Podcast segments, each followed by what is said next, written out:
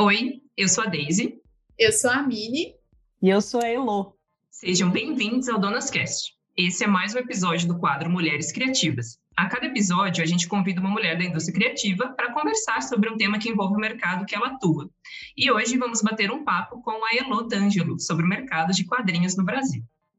A Elo é quadrinista e ilustradora de São Paulo, autora das HQs Dora e a Gata, de 2019, e Isolamento, de 2020. Essa última finalista do HQ Mix.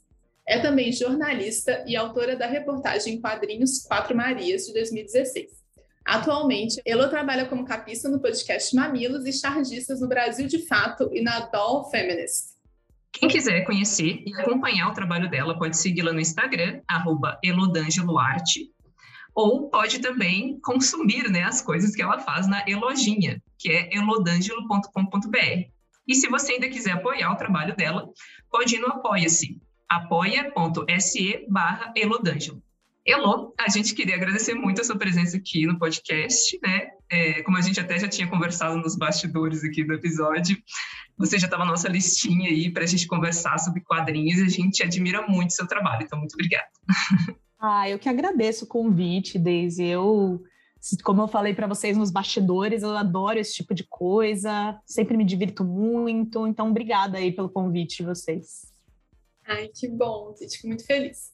E para uhum. iniciar o papo, Elo, a gente gostaria que você contasse um pouquinho sobre o que, que te instigou a trabalhar com quadrinhos e escolher essa mídia como narrativa. Então, Débora, na verdade, eu sempre gostei muito de quadrinhos, assim. Sou uma daquelas crianças que gostava de ler todas as tirinhas do livro didático de português, assim, antes de, de chegar, né, no, nos exercícios. E Turma da Mônica, tirinhas no jornal, que às vezes até nem entendia nada, mas gostava de ver. E eu queria muito trabalhar com isso, assim, desde pequena. Só que, assim, aqui no Brasil não existe uma faculdade de quadrinhos, né? E eu não sentia muito que ir para design ou artes visuais ou artes plásticas ia me levar para esse caminho que eu queria, que era os quadrinhos, né? Então, na verdade, eu, quando eu estava para escolher o vestibular, eu escolhi a faculdade, né, prestar vestibular, eu acabei desistindo desse sonho de trabalhar com quadrinhos. E aí eu fui cursar jornalismo. É, porque eu pensei, ah, comunicação, né? Posso trabalhar com imagem, enfim. Aí eu entrei na faculdade de jornalismo, na Casper Libero, aqui em São Paulo vi que não era exatamente o que eu queria fazer, só que assim, eu sou muito teimosa. Então eu continuei na faculdade, mesmo não gostando tanto. É, me apliquei muito, assim, e comecei a pesquisar áreas dentro do jornalismo, dentro da comunicação, que eu pudesse atuar com misturando arte, né? E aí eu encontrei o jornalismo em quadrinhos, que eu nem sabia que existia antes de entrar na faculdade. Eu descobri porque a Casper tem uma biblioteca bem bacana e tem uma parte de jornalismo em quadrinhos. E aí eu falei, ah, que bom, é isso que eu quero fazer, né? E aí eu comecei a fazer quadrinhos em tudo que eu podia na faculdade. Comecei a fazer todo tipo de trabalho em quadrinhos. O meu TCC eu fiz em quadrinhos também. É, então eu virei a garota dos quadrinhos. Aí eu, saindo da faculdade, meio que retrocedi, assim. Eu achei que eu não não fosse conseguir trabalho nessa área, então eu comecei a trabalhar com jornalismo cultural. Então eu escrevia sobre o que eu queria fazer, na verdade. E, mas assim, eu, eu fiquei trabalhando nesse lugar durante assim um, um ano, mais ou menos, um ano e meio, e tava com um bloqueio criativo bem ruim, assim, daí eu criei minha página no Instagram, mas pensando assim em voltar a desenhar, né, retomar esse lado que eu tava meio abandonando. E aí a página começou a crescer, comecei a fazer tirinhas, tirinhas políticas, tirinhas sobre o meu cotidiano. E aí aos poucos eu comecei a me voltar cada vez mais para essa área de quadrinhos e de ilustração, até que eu saí dessa revista onde eu trabalhava e aí passei a me focar 100% na área. Então foi um caminho meio torto assim, mas que me trouxe até aqui. E foi isso. Ah, é muito legal, assim, o seu, a sua trajetória, assim, porque é bem diferente, né, do que a gente já tá, que a gente já conhece do pessoal, né, que a gente convive, e eu acho muito legal a sua, o seu background ser de jornalismo, porque tem tudo a ver com o que você faz no seu trabalho, né? Tipo assim. Então, quanto que isso, assim, deve ter, imagino, né? Quanto que isso deve ter influenciado, né? Tipo, é, no, no, seu dia a dia, da sua rotina, seu processo criativo, muitas vezes, você criar suas tirinhas, né? Ah, com certeza, assim, estudar jornalismo e comunicação ajudou demais, assim. Primeiro porque as minhas tirinhas, elas muitas delas são sobre leituras que eu faço ou eventos que eu vou, né? Então toda essa linguagem jornalística e esse fazer jornalístico que tem a ver com escuta, que tem a ver com pesquisa, né? Tudo isso influencia muito na construção das tirinhas. É, e além disso, todo um, é, um conjunto de, de talentos, digamos assim, que tem a ver com fazer reportagem, eu levo para os quadrinhos, né? Então, tipo, fazer esboços, né? Fazer roteiro, é, pegar dados, checar dados, conversar com fontes, mesmo que seja rápido, né? Então, tudo isso eu tentei trazer para os quadrinhos e me facilitou muito, assim, demais. Né? E a parte do, do desenho também foi influenciada porque na faculdade a gente estudava bastante fotojornalismo, né? Documentário, até cinema mesmo. E tudo isso acaba influenciando, né? Acaba entrando naquela caixinha de referências que a gente vai usar depois né, em outros momentos tal. Então, assim, apesar de, quando eu entrei na faculdade eu ter achado que era uma perda de tempo, na verdade foi ótimo, né, para a construção da profissional que eu sou hoje. Então, tudo meio que deu certo, assim.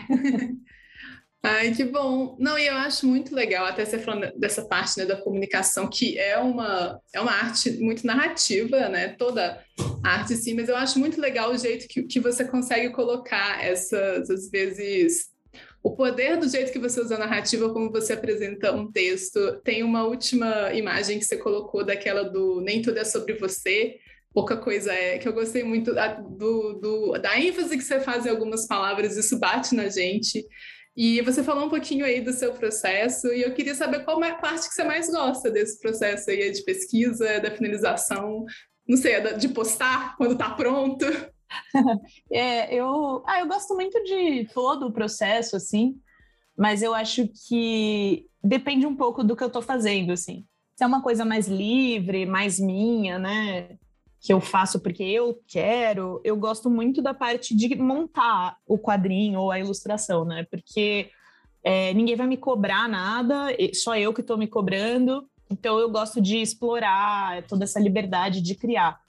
É, mas quando eu estou trabalhando para alguém, né, para algum cliente e tal, eu, eu prefiro a parte de finalização, porque a parte de esboço, de criação, me deixa bem ansiosa, né? Que é um momento que você tem que adequar ali o que você pode fazer com as expectativas do cliente, né? Uhum. Então, isso me traz bastante ansiedade. E aí, quando já foi tudo aprovado e eu posso finalizar, é a minha parte favorita, assim.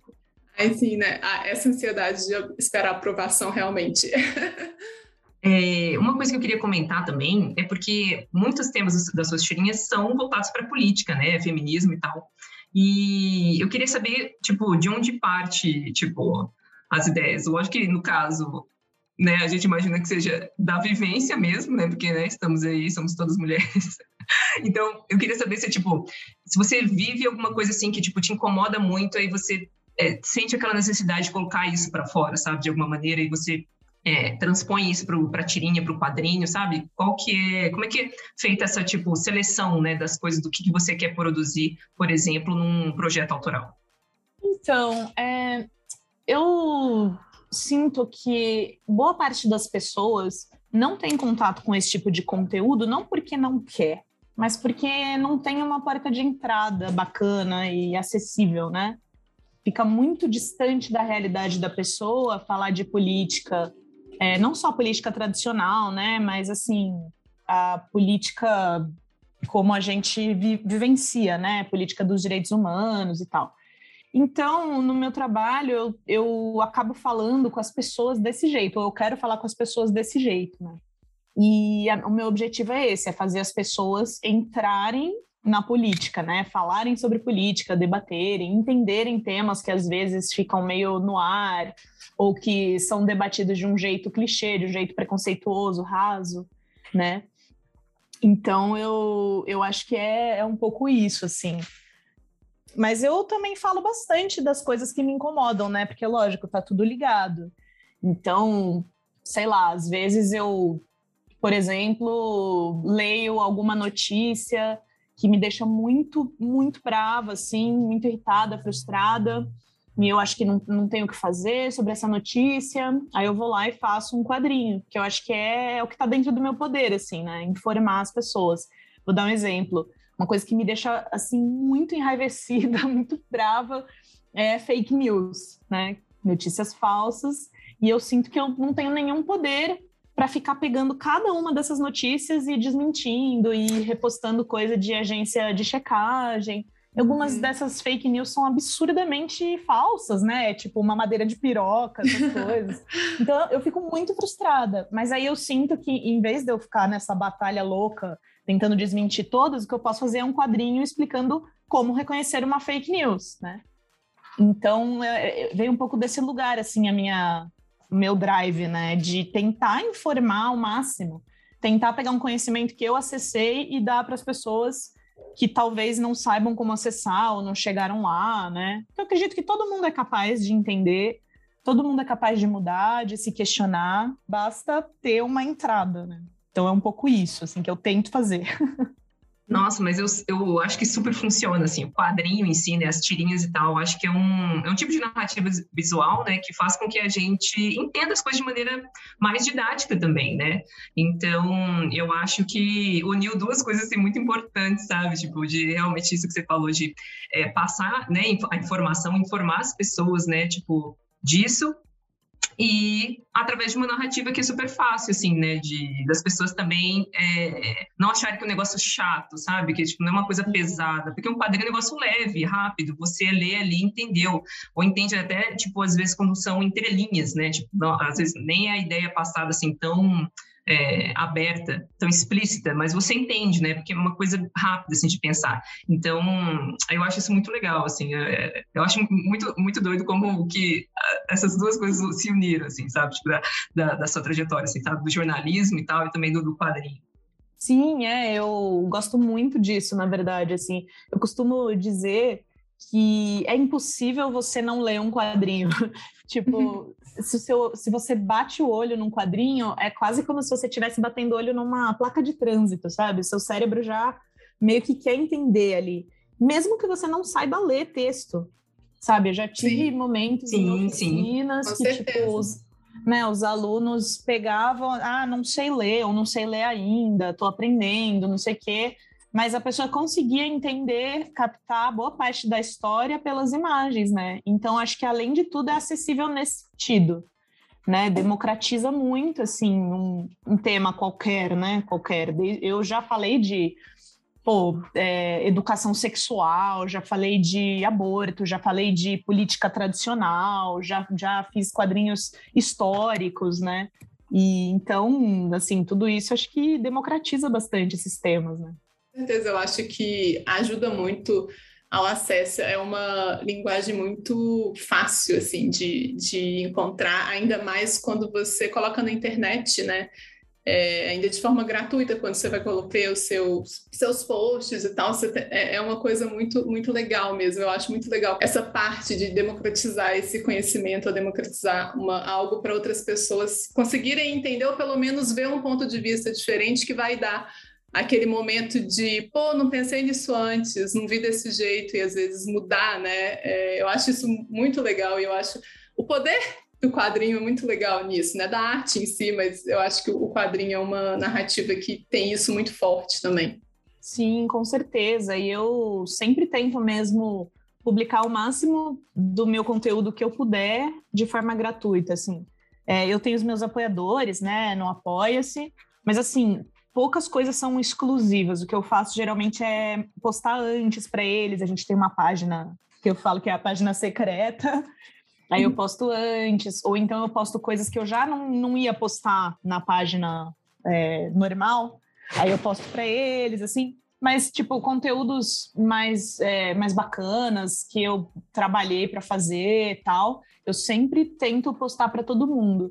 É, até o meu, meu último livro que eu publiquei, que é o Isolamento, né? Eu publiquei inteiro quase no Instagram, assim, de graça. Aí tem algumas coisas que tem no livro que não tem nos posts do Instagram, mas daí acho que é só para, assim, é um a mais, não é o conteúdo em si, né? Então tem uns textos, umas letras de música, né? Mas nada do conteúdo. E eu acho que é importante isso justamente para as pessoas poderem acessar, né? Porque pô, tem gente que não consegue pagar o frete do livro, sabe? Uhum. É, então eu sempre tento fazer isso e sempre que eu publico o livro eu faço o esforço de enviar pelo menos um exemplar para cada estado em bibliotecas públicas né? Que eu acho que é o mínimo, assim, é o que dá para eu fazer, mas é o mínimo também para as pessoas terem acesso ao livro físico, sabe? Não, mas é, é ótimo. E, e, assim, já faz muito, muito mais que muita gente, né? Sim, então, é. vamos ser realistas, né? É. E é aquilo, né? Vamos ser sinceros, nós somos artistas vivendo no Brasil, a gente também tem que sobreviver, a gente tem que. É o nosso trabalho, né? E, e isso faz parte. E eu queria, Sim. já que você comentou do isolamento, eu queria falar o quanto que eu amo essa história. O quanto ah. que eu ah. ficava sentada em casa, Sim. abrindo meu celular e vendo cada janelinha, o que, que cada um estava fazendo. Nossa, ah. me, fez, me ajudou a passar na pandemia, viu? Só pra te falar, todo dia eu ia lá, será que teve coisa nova? O que, que será que cada um tá aprontando? E, gente, é é, eu sendo fangirl agora, tá? Me, me aguardei um momento. É, mas é porque eu acho que o jeito que você trouxe as narrativas, as histórias de cada vizinho é tão genial. Eu tava comentando com a gente mais cedo, falando que, que parecia o janela indiscreta às vezes. Né? É, e a gente viu assim, será que, que vai acontecer? O que, que vai, será que, que vai dar? A gente tá com binóculo. E é uma coisa tão não sei, né, gente, minha vida, assim, de fofoqueira, de gostar de ver as suas histórias na minha vida, mas é, é, muito bom, eu gosto muito. Quem não conhece, vai conhecer, quem puder comprar o livro, ajudar, porque, gente, é muito, muito bom. Ah, muito obrigada, que bom, que bom que você gosta. Eu, eu tenho muito orgulho desse trabalho, assim, porque é um livro que eu nem sabia que eu ia publicar, entendeu? Eu fui só fazendo as tirinhas justamente nesse espírito, assim, de ah, me sentir acompanhada e as pessoas lerem, se sentirem acompanhadas, né? Que a gente estava muito isolados. Então, que bom que, que eu consegui. Ai, consigo com certeza. E é, continuando agora com as perguntas, né? Passei o meu momento. Mas eu queria que você falasse um pouquinho agora como que você avalia o mercado geral para quem quer trabalhar com quadrinho aqui no Brasil, né? É, essa é uma pergunta difícil porque, assim, é um mercado bem amplo, uhum. no sentido de que existem muitas formas diferentes de você fazer quadrinhos para clientes, né? Então você tem, poxa, dentro da publicidade já tem assim milhares de formas, né? É, ultimamente o que se tem feito muito é contratar cartunistas mais famosos, né, com páginas maiores para fazer tirinhas de propaganda mesmo, né? Então, tipo, sei lá, recentemente eu vi que a, a Ilustra Lu, né, a Luísa de Souza, ela fez uns quadrinhos para o PicPay. Estão falando, né, ah, é, como, como que funciona, né, umas situaçõezinhas tal. Eu já fiz vários quadrinhos também para empresas, já fiz para Avon, é, já fiz para Biogen, que é uma empresa farmacêutica, é, já fiz para o SESC muitas vezes, né? Então, assim, dá para fazer isso. Já fiz recentemente para DC, também para HBO Max, né? Então, assim, é muito amplo, né?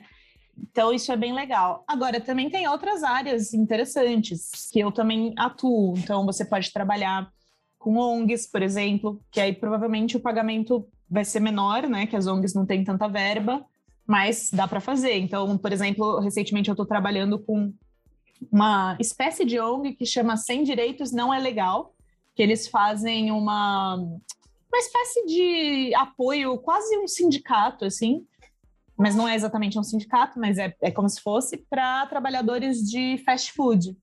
Então, eles fazem todo esse trabalho de apoiar, de dar apoio jurídico, uhum. acho que até psicológico e tal. E daí eu passo quadrinhos para eles, às vezes, explicando né, o que, que eles podem fazer e tal. É, dentro do jornalismo também, né? Como eu, eu mesma é, me formei em jornalismo, posso dizer, é, é, bem interessante trabalhar com jornalismo em quadrinhos, apesar de que nas redações ainda se vê com um certo preconceito os quadrinhos como mídia no jornalismo, né? porque dentro do jornalismo tem uma tradição grande de tirinhas e charges, né, que tem a ver com, com humor, uhum. é, e que muitas vezes, apesar de, de serem sérias, de abordarem temas sérios, não são vistas como uma mídia para jornalismo, né? Uhum. Mas é possível sim fazer jornalismo em quadrinhos, é possível fazer jornalismo muito sério em quadrinhos. É, tem muitos, muitos exemplos de quadrinistas incríveis, inclusive no Brasil, que fazem quadrinhos jornalísticos maravilhosos, né? Então, é uma área que é possível sim, provavelmente você só vai ter que brigar um pouco mais, né, para ser uhum. publicado em quadrinhos. Às vezes também tem uma mistura de quadrinhos com texto, né? Então, funciona isso também. É, que mais? Ah, também é possível fazer viver de oficinas, né? Dando oficinas de quadrinhos é, dentro de escolas, por exemplo, né? Como como é, assim uma, um, um, apoio às aulas de literatura, de história. Uhum. Eu já dei oficinas é, que eram eram oficinas de histórias em quadrinhos, mas dentro da matéria de história. Então, porque os alunos iam construir uma história em quadrinhos sobre a Revolução Francesa, se eu não me engano. Hum, né? Legal. Então, assim, tem muitas possibilidades. Você pode trabalhar como chargista, né, e fazer charges em veículos políticos, né, ou em jornais. Então, assim, é uma área bem, bem vasta e bem diversificada.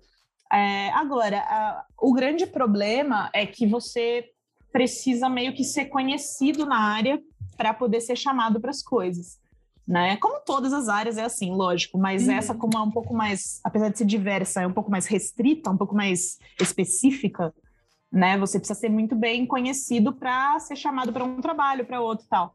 Então, eu acho que é uma área que você tem que muito que ir em eventos, trocar ideia com as pessoas, assistir as pessoas que trabalham na área falando, tirar dúvidas, né? E assim, experimentar muito nas redes sociais, que é o que a gente tem hoje de vitrine, né? Então, fazer muitos trabalhos, é, sei lá, você pode fazer trabalhos fictícios, né? Você quer trabalhar com, sei lá, charges políticas no, na Folha de São Paulo, vai faz aí umas tirinhas, marca folha, sabe? Faz umas coisas assim, né? Ou você quer fazer quadrinhos para ONGs, é, ONGs feministas, vamos dizer, faz quadrinhos feministas e vai marcando as ONGs que você gosta, né? Então eu acho que é isso, é um mercado vasto, é difícil de entrar, mas tem sim trabalho e trabalhos muito interessantes. Ai, que legal. E você vê que é um leque, né? E eu acho que é muito importante, você fala, é uma coisa de você também saber o que você quer fazer, né? Porque aí você consegue direcionar um pouco e entender melhor o caminho para chegar lá. É, total. E assim, eu sou muito da opinião de que quando você não sabe o que você quer, assim, tentar pegar o máximo de coisas diferentes, né? Tipo, se você não tem ideia do que você quer fazer, ah, pega um trabalho feminista, depois pega um trabalho numa empresa maior, pega um trabalho fixo, sei lá. Vai tentando entender qual é que é do que você quer fazer, né? Mas também tentar não se deixar levar por esse mito que a gente tem muito de que ah, você não pode dizer não nunca. Uhum, né? Não, se você certeza. negar um trabalho, você não vai ter trabalho. Então, também calma, assim, né? Pegue coisas que vai que vão te ajudar a escolher o que você quer fazer e entender que área você quer trabalhar, mas também não precisa pegar tudo e não descansar nunca, que descanso é importante uhum. também. Né? Com certeza. É, você estava falando, Elu, sobre todas essas possibilidades de trabalho né, na área de quadrinhos, assim, a gente acha super legal, porque né, muitas vezes a gente não conhece, né? E a gente queria saber, a gente tem uma curiosidade, na verdade, se você acha que o mercado de quadrinho está aberto também a outros tipos de experimentações, né? E temas diversos, né? Então, não só é, sobre né, o que é comum da gente ver muitas vezes humor, política e tal, mas outros outros temas. Você acha que existe essa possibilidade no mercado assim, mais comercial? Com certeza, com certeza existe. É lógico que quanto mais específico for o tema, mais nichado vai ser o mercado, né, que você está entrando. Mas com certeza existe sim. Inclusive, eu acho que é bem parecido com o mercado literário nesse aspecto, sabe? Tem público para muitos temas, né? Então, poxa, no Brasil mesmo a gente tem é, HQs de ficção científica incríveis, é, HQs autobiográficas maravilhosas. é, HQs de romance, é, além das, enfim, HQs que a gente já conhece, né? De, de, que a gente já conversou, aliás, de jornalismo e tal. Então, assim, tem muito, muito espaço mesmo, assim. É, inclusive, as, a autopublicação, né, o Catarse, as plataformas de financiamento coletivo, permitem cada vez mais, assim, que a gente tenha diversos temas sendo abordados nas HQs, né? Porque dentro do Catarse já se criou um público que vai querer consumir essas HQs variadas, né? Que já sabem como funciona o mercado independente e tal, que vão procurar cada vez mais autores diferentes, né? Então, sim, acho que tem muito espaço, sim. Mas é questão também de, do público ir atrás e procurar o que, que eles querem ler, né? É, isso é verdade. Eu acho que talvez, é, não sei, né? A gente estava comentando agora um pouco de como às vezes é difícil, né? Você se colocar no mercado, né? Porque muitas vezes você tem que fazer seu nome ali e muitas vezes isso vem de publicações independentes também, né? Você vai começando ali a fazer o seu nome por aí pela internet. E aí a gente chega nessa parte de publicações. Você até comentou sobre o Catarse, né?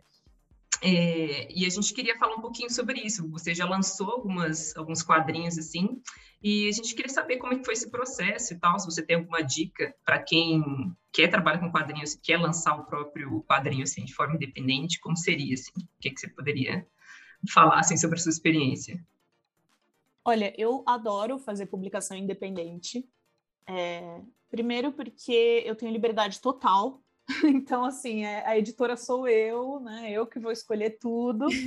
eu então, assim, geralmente eu contrato produtora gráfica, contrato designer, mas eu sou a chefe. Então, isso já é muito mais legal do que a experiência com editora, por exemplo que, que é bacana também, tal, tem geralmente tem bastante diálogo com o autor, mas é lógico que você é uma parte do processo e não o processo inteiro. Então já isso já é para mim já torna tudo muito melhor.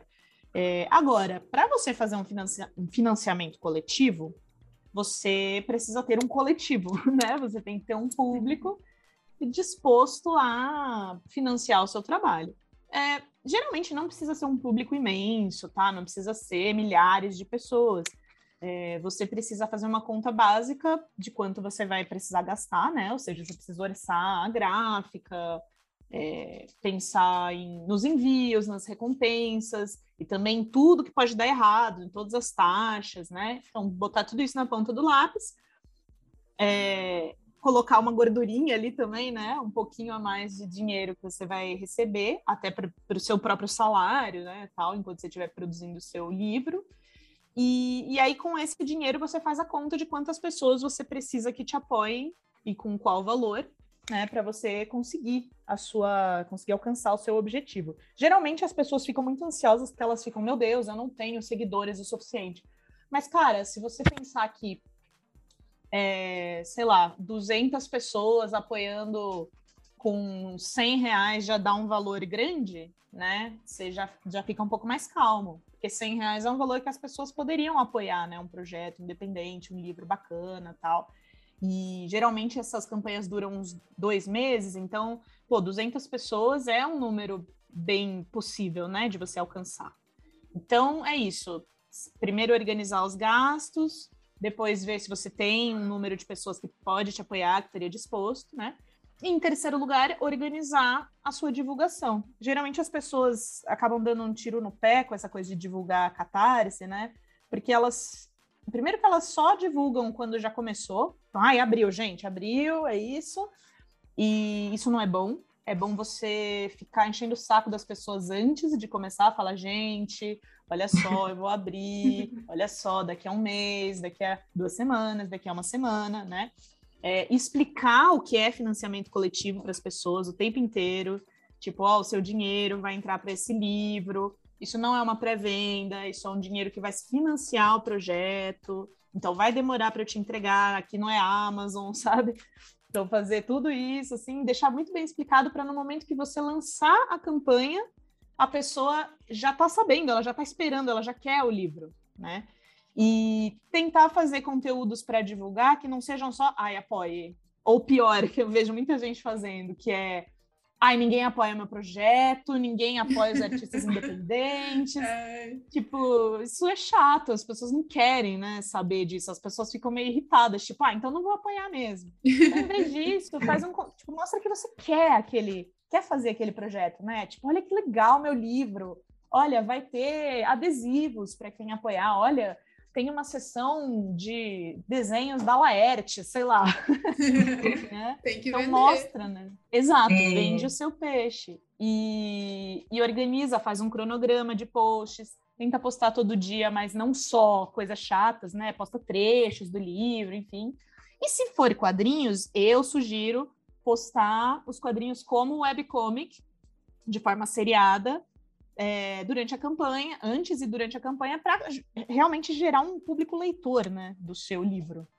E aí, quando você fizer a sua campanha, imprimir o seu livro, você vai já enviar para as pessoas e provavelmente vai ter uma sobra aí de livros para você vender. Então é assim que eu sempre faço e eu acho maravilhoso, assim, apesar de dar muito trabalho. Ai, assim, você falou uma parte tão importante que é essa parte da divulgação, porque é meio que isso mesmo que a gente vê, tipo assim, a pessoa acabou de lançar e ela já ela começa a divulgar depois que ela já lançou, né? E aí é. tem um termo, eu nem sei se esse é o termo, mas é tipo marketing de antecipação, né? Que é isso mesmo que você falou, de tipo assim, olha, gente, tô criando, tô com uma ideia aqui muito legal. É, Vai, vem então. aí, vem aí, o famoso vem aí, entendeu? O vem aí, aí você... não, é, exato, porque senão a pessoa Primeiro que os algoritmos são uma bosta, né? Nossa das redes sociais. Cada dia piores. Então, se você fala, bom, eu vou, vou abrir o meu catarse no dia, sei lá, primeiro de junho. Se você fala antes, as pessoas já vão, vão ter tempo de ver o seu post falando, né? E já vão ficar meio ligadas. Mas se você só posta no dia primeiro de junho, vixe, as pessoas não vão ver. Não porque elas não querem, mas porque o algoritmo não entrega. Exatamente. É. Mas é isso mesmo, a gente tem que se preocupar com essa parte também. Você está vendendo um produto, então você tem que criar toda essa curiosidade, né? Tipo, no, no público, para ser né, atingido no final, assim, e você conquistar aí o seu resultado de vendas. Exatamente. Mas, nossa, ótimas dicas, acho que o pessoal aí vai ficar ligadão. Sim, e uma coisa que eu quero que eu acho que tem que botar uma estrelinha, é isso que ela falou, de lembrar da gordurinha, gente. Você tem que receber Sim. também, você tem que sobreviver, pagar suas contas, porque eu acho Sim. que tem uma ideia geral que, tipo, eu vou pagar o projeto, mas aí você esquece que quem está fazendo o projeto é você.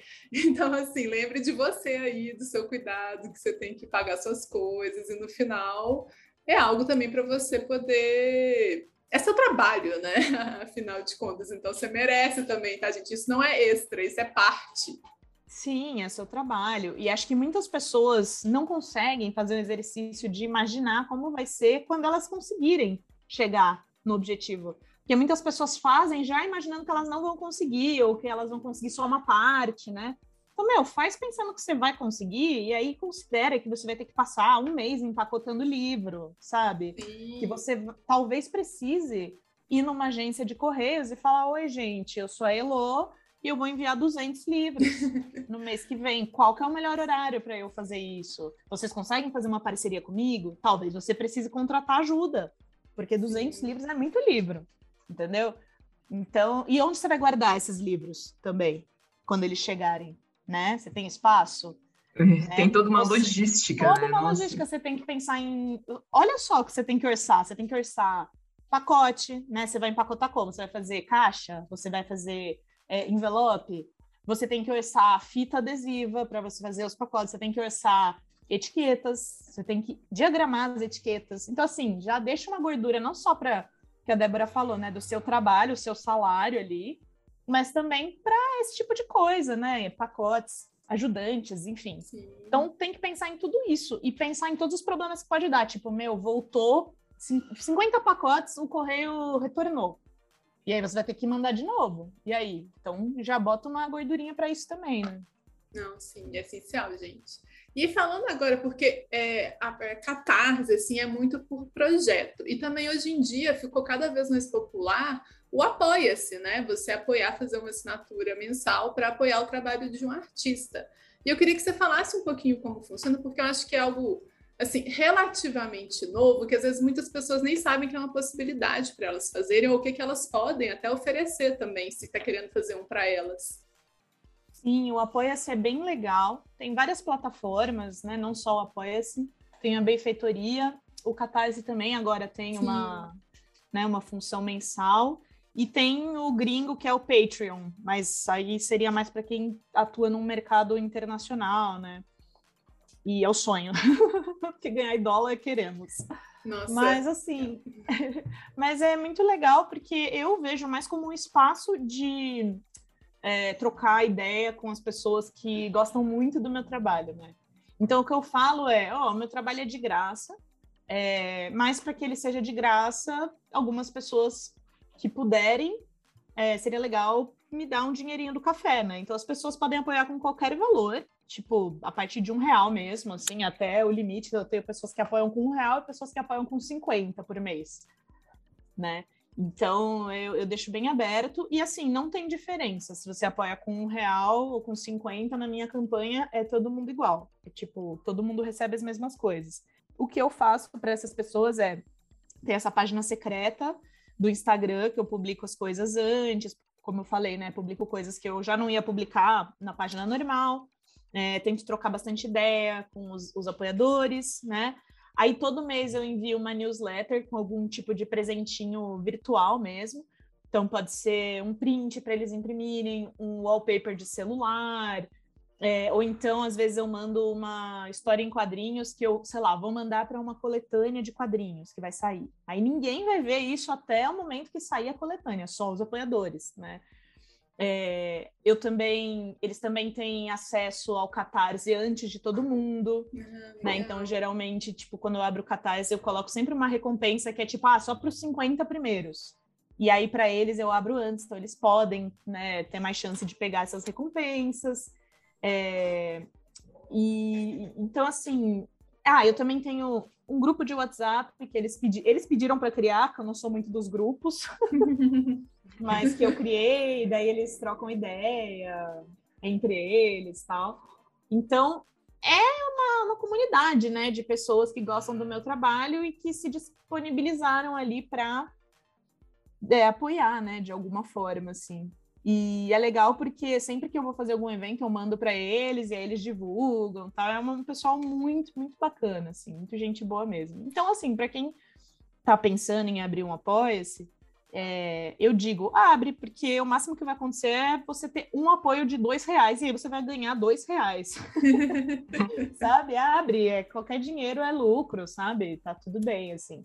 Aí a única dica que eu dou é se você não tem estrutura para isso, não faça, não prometa recompensas físicas no Apoia-se, porque todo uhum. mês você vai ter que ir no correio, mandar, e vai ser um gasto a mais, né? Então, evitar isso. Tentar, sei lá, pensar em coisas que você consiga fazer que não sejam super pesadas para sua rotina, né? Então, é mais ou menos isso que eu faço. Não, ótimo. É super legal. Eu achei também muito legal que você comentou sobre isso, né? Dessa interação que você tem com a galera que curte seu trampo, assim. Eu acho que é tipo um canal ótimo, né? Que você tem, assim, mais proximidade e tal. E, pô, é uma fanbase, né? Tipo, a galera curte seu trampo, eles vão divulgar, acabam divulgando de alguma maneira ou de outra também. Então, tipo, é sempre muito bom essa troca. Sim, é muito legal, assim. Eles são pessoas muito, muito gente boa, sabe? É, até no começo da pandemia eu não estava conseguindo muito entregar muitas coisas para eles, daí eu ficava, gente, desculpa, não estou fazendo nada. Eles, tipo, vários assim, falavam, Elô, relaxa. Eu não, eu não apoio o seu trabalho para você me dar coisas em troca. Eu apoio o seu trabalho para você poder fazer o seu trabalho, que é o que eu já gosto, assim. Então é muito, muito fofo, assim. Beijos, apoiadores. Ai, que legal. Nossa, muito legal mesmo. E, e te dá esse, esse gás também, né? Ter, ter essas. Ah, é muito legal. Eu acho muito bacana essas comunidades e, e ter esses retornos e esse carinho, né? Porque é, muitas vezes a gente fica trabalhando de casa, né? Não conversa com muita gente. Aí eu acho que é uma troca legal de ter esse retorno, né? E... Com certeza, com certeza. É muito bacana, muito gostosinho. E falando agora, voltando um pouco para aquele assunto que você falou de quadrinhos, às vezes mais para publicidade, ou um jogo mais comercial, né? Que tem uma pessoa ali te pagando, ou um jornal, uma revista, você podia dar um norte para a gente de mais ou menos quanto em média são os valores para um quadrinho ou uma tira para marcas, né, para esse tipo de trabalho? Sim, com certeza. Acho super importante esse papo, é, até para a gente não ser enganado, né, não receber Sim. a menos do que é justo. Olha, é, eu acho que depende um pouco do seu engajamento, né, também, porque isso dá mais, não valor, né, mas aumenta o valor que você pode cobrar no seu trabalho, que é um, valor agregado ali. Então, se você tem uma página maior de Instagram, de TikTok, de Twitter, você sempre pode cobrar um pouco a mais para esse tipo de exposição, né? Mas assim, comigo, geralmente o que acontece é com empresas maiores, por exemplo, essa essas tirinhas que eu fiz para a Biogen, que era uma grande empresa farmacêutica, é, eram tirinhas assim sobre atrofia muscular espinhal, que é uma doença super específica. E aí eu tive que ter, meio que ter uma aula com eles sobre o que, que é a doença, é, enfim, para poder criar um personagem, para poder fazer a tirinha, né? Que era bem informativa. Então tem todo um trabalho além de só a tirinha, que já dá bastante trabalho. Então, nesse trabalho com eles, eu fiz três tirinhas e cada uma eu pude cobrar 5 mil reais. É, mas foi um trabalho bem longo, assim, de, de pesquisa. Eu, eles, eu fiz as tirinhas, é, os esboços, mandei para eles, e aí eles viram, é, mandaram para toda uma comunidade de pessoas que têm AME, ou de pais de pessoas que têm AME, né? Ver se fazia sentido. Então, assim, foi um trabalhaço. E aí, então, eu pude cobrar bastante numa tirinha única, né? Em cada tirinha. É... E além disso, depois eles usaram num livro, enfim, foi todo um lance, né? É, então, para empresas maiores, eu uso muito esse valor como norte, assim, né? Entre 4 e 5 mil reais por essas tirinhas, já sabendo que eu vou postar nas minhas redes e tal. Para empresas menores, por exemplo, hoje eu estava falando com uma empresa de calcinhas Eles são um clube de calcinha. eles, que ótimo! É, é, muito legal. O clube de assinatura chama Pitaias. Muito legal. Clube de assinatura de calcinhas. E aí, para eles, eu sugeri metade desse valor, porque é uma empresa menor, porque, pô, às vezes investir tanto dinheiro numa tirinha talvez seja ruim para eles, por mais que a tirinha seja um, um, jeito incrível de divulgar a marca, às vezes não faz sentido para eles naquele momento, então eu consigo cobrar menos, assim, né? É, para jornal, geralmente o valor de charges e tirinhas é bem baixo. É, na folha, se eu não me engano, é 500 reais a charge. Não, acho que para os maiores, né, Laerte, Angeli e tal, não, deve ser mais. Mas para pessoas mais novas, geralmente o valor é esse. Eu acho baixo, porque dá bastante trabalho fazer charge política, né, ainda mais com periodicidade, geralmente é diário ou semanal, né? Mas que eu saiba. Eu posso estar errada, tá, gente? Porque eu não sou chargista da Folha, mas as minhas amigas que são, que já publicaram, falaram esse valor, por isso que eu estou repassando, assim. É, e também quando é um trabalho fixo, né? Por exemplo, agora eu faço as capas do Mamilos. Eu, eu geralmente faço um valor bem menor por ilustração. Então, para elas, agora eu estou cobrando 600 reais por capa, que geralmente eu cobraria pelo menos mil reais em cada ilustração de capa, mas como elas pedem toda semana, aí eu consegui abaixar o valor para que elas pudessem ter as capas semanais e eu pudesse ter um trabalho fixo, né? Mas assim, se fosse para um livro, por exemplo, cobraria pelo menos mil reais na capa, né? E geralmente ilustrações assim de livros ou tiri... ilustrações que eu digo tirinhas, né, para livros tal, eu cobro no mínimo 600 reais, porque é bastante trabalho, né? E eu sei que às vezes em livro fica difícil de, de cobrar muito mais do que isso, porque às vezes chamam muitos ilustradores, enfim, mas geralmente essa é a minha base. E para licenciamento de livro também, entre 600 e 700, assim, é, para livro didático, né? Geralmente eles pedem, então eu faço esse valor, assim. E o que mais? Deixa eu ver. Ah, também faço as tirinhas para o Brasil de Fato, que é um veículo independente, então eles não têm muita verba, e aí para eles eu acho que eu cobro 500 é reais por, por tirinha, mas daí é uma por mês só.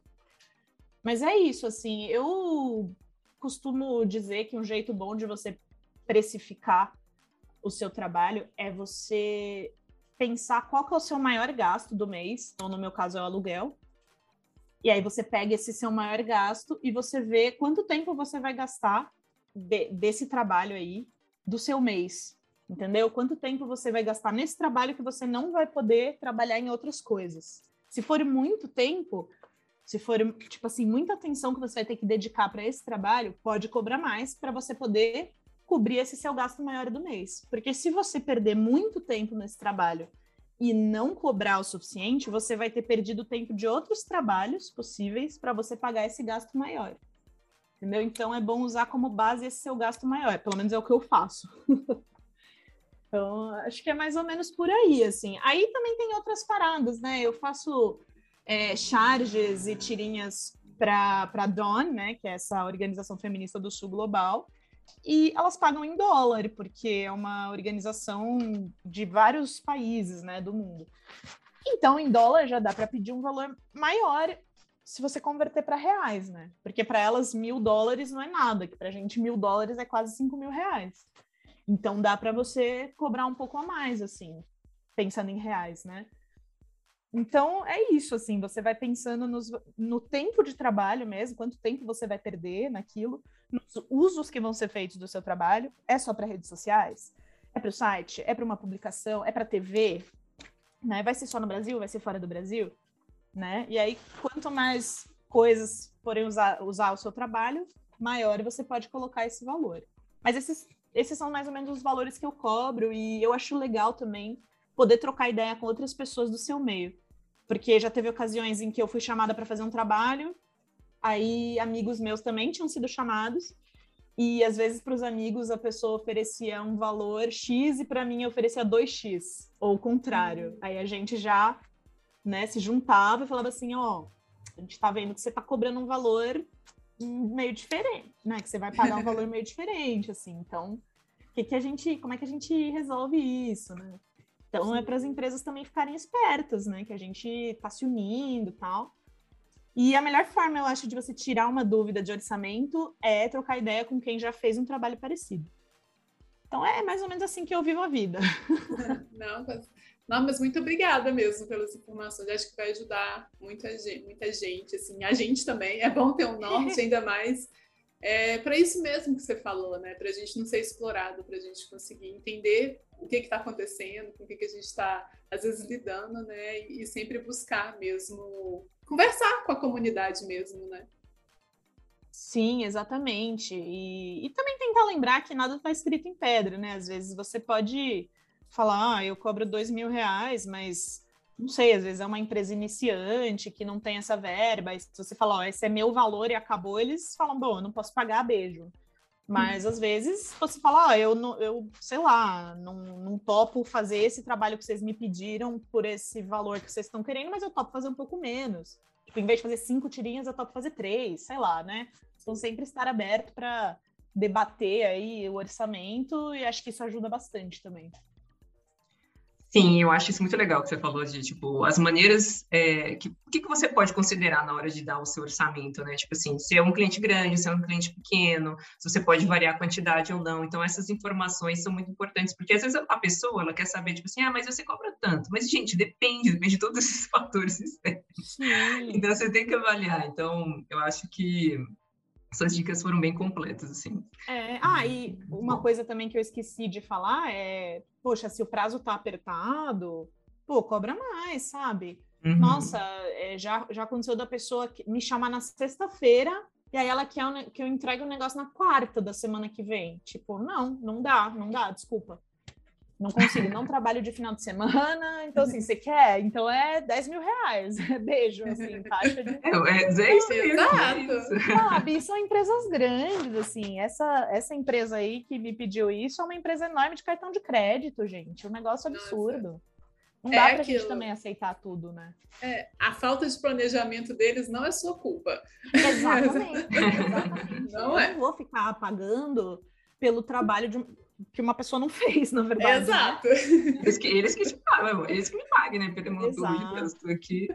Ai, ai. Exatamente. É lógico que, né, não dá. É um privilégio poder negar esses trabalhos também, né? Não dá para dizer, ah, com certeza. óbvio. Tem momentos que a gente está pior e que a gente não tem outra solução se não aceitar, mas meu, a dica que eu dou é: se você não está precisando muito, não pega esses trabalhos, porque quanto mais a gente pega, mais eles entendem que a gente vai engolir tudo, entendeu? Sim, sim, então... com certeza. Eu tô aqui, a gente, com certeza, a gente fica aqui pensando. Refletindo sobre a vida. Refletindo, é isso mesmo. É isso mesmo. Aqui, e queria perguntar, né, tipo assim, quais são suas metas aí, projetos para esse ano, para o ano que vem? Tá para lançar quadrinho novo? Como é que tá aí? A hora de vender os peixes, as coisas. Nossa, eu tô cheia de projetos. Deixa eu ver o que, que eu vou falar. Eu vou lançar um livro. Acho que agora eu já posso falar, será? Não, não vou falar para não dar problema, mas vou falar que vou lançar um livro por uma editora grande. Oh. E é um livro sobre beleza, padrão de beleza. E estou muito animada para fazer, já está tudo certo, vai sair sim. Aí agora, inclusive eu já até escrevi o livro, já fiz o esboço, mandei para elas lá na editora, elas vão editar e aí já vou começar. Então assim, eu acho que esse ano ainda sai, provavelmente no final do ano. Com sorte para Comic Con, que também é outro projeto, ir para Comic Con esse ano. e mais, é, eu talvez, não sei, mas talvez faça uma segunda edição do isolamento, porque já está acabando e eu realmente não, não achei que, eu, que fosse acabar, mas já está para acabar. Então, isso é um projeto legal também. Queria fazer um livro das Meritogatinhas, que é a minha série de tirinhas, mas acho que vai ficar um pouco mais para frente por causa desse livro da editora. É, e estou participando de alguns, algumas coletâneas de quadrinhos que vão sair.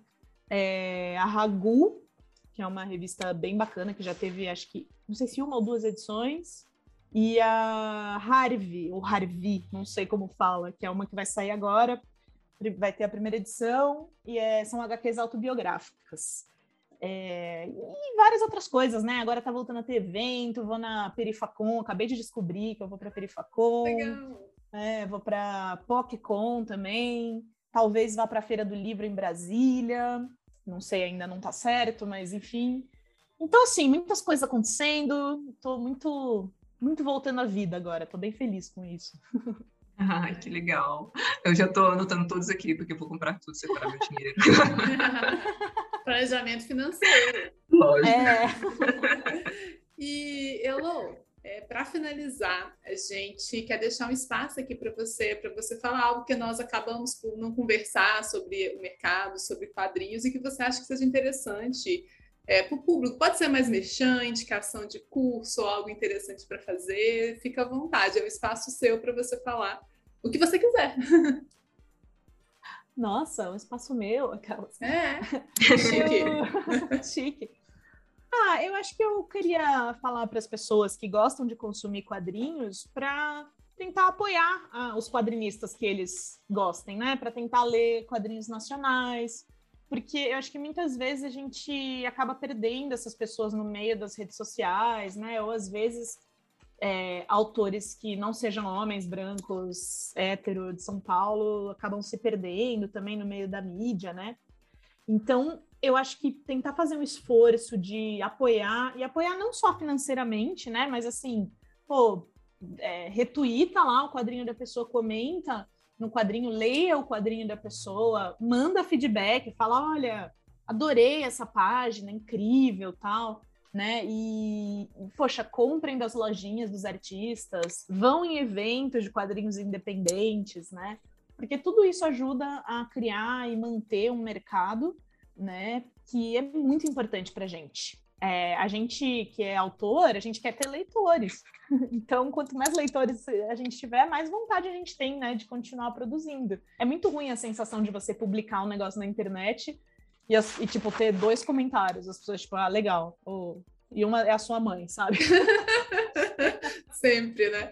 Sim. Então, assim, pô, gente, comenta lá, compartilha, sabe? Dá força, mostra para quem você acha que que pode gostar, né?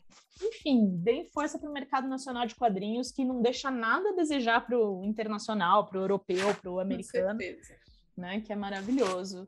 E, bom, e da minha parte, vocês já falaram no começo, mas vou falar de novo. Quem quiser me apoiar, pode ir no meu Apoia-se. Eu estou sempre aberta a trocar ideia também nas redes sociais, tirar dúvidas também de orçamento, enfim, coisas de organização podem me chamar, tá? Lógico que eu não vou ficar dando aulas, mas assim, posso ajudar pontualmente, né? E acho que é isso. E, e, obrigada por esse espaço maravilhoso que vocês me deram. Ai, foi ótimo, sim. Ah, a gente amou a mensagem, a gente amou o papo todo, né? Sim, aprendemos muito. Sincera. Ai, sim. que bom. Que bom. E eu acho que só sobre esse comentário mesmo, de verdade, gente, isso de apoiar e apoiar como dá, sabe? Às vezes a gente pensa assim, ah, passa o feed e você só dá um scroll para baixo, dá o seu tempinho ali de realmente dar um comentário, uma coisa significa muito mesmo. Sim, é, comenta, dá um retweet. Cara, só de mostrar para a pessoa que você acha que vai gostar, já é maravilhoso. Sim. Então é isso. isso aí. Bom, gente, acho que ficamos por aqui. Obrigada aí a todo mundo, né, que nos acompanhou nesse papo incrível aqui até agora. Se vocês quiserem conversar com a gente, mandar alguma dúvida ou sugestão de convidadas, vocês podem mandar um direct lá no nosso Instagram, arte.donas, art.donas com dois N's, ou no e-mail, que é arte.donas, gmail.com. Até um próximo papo. Tchau.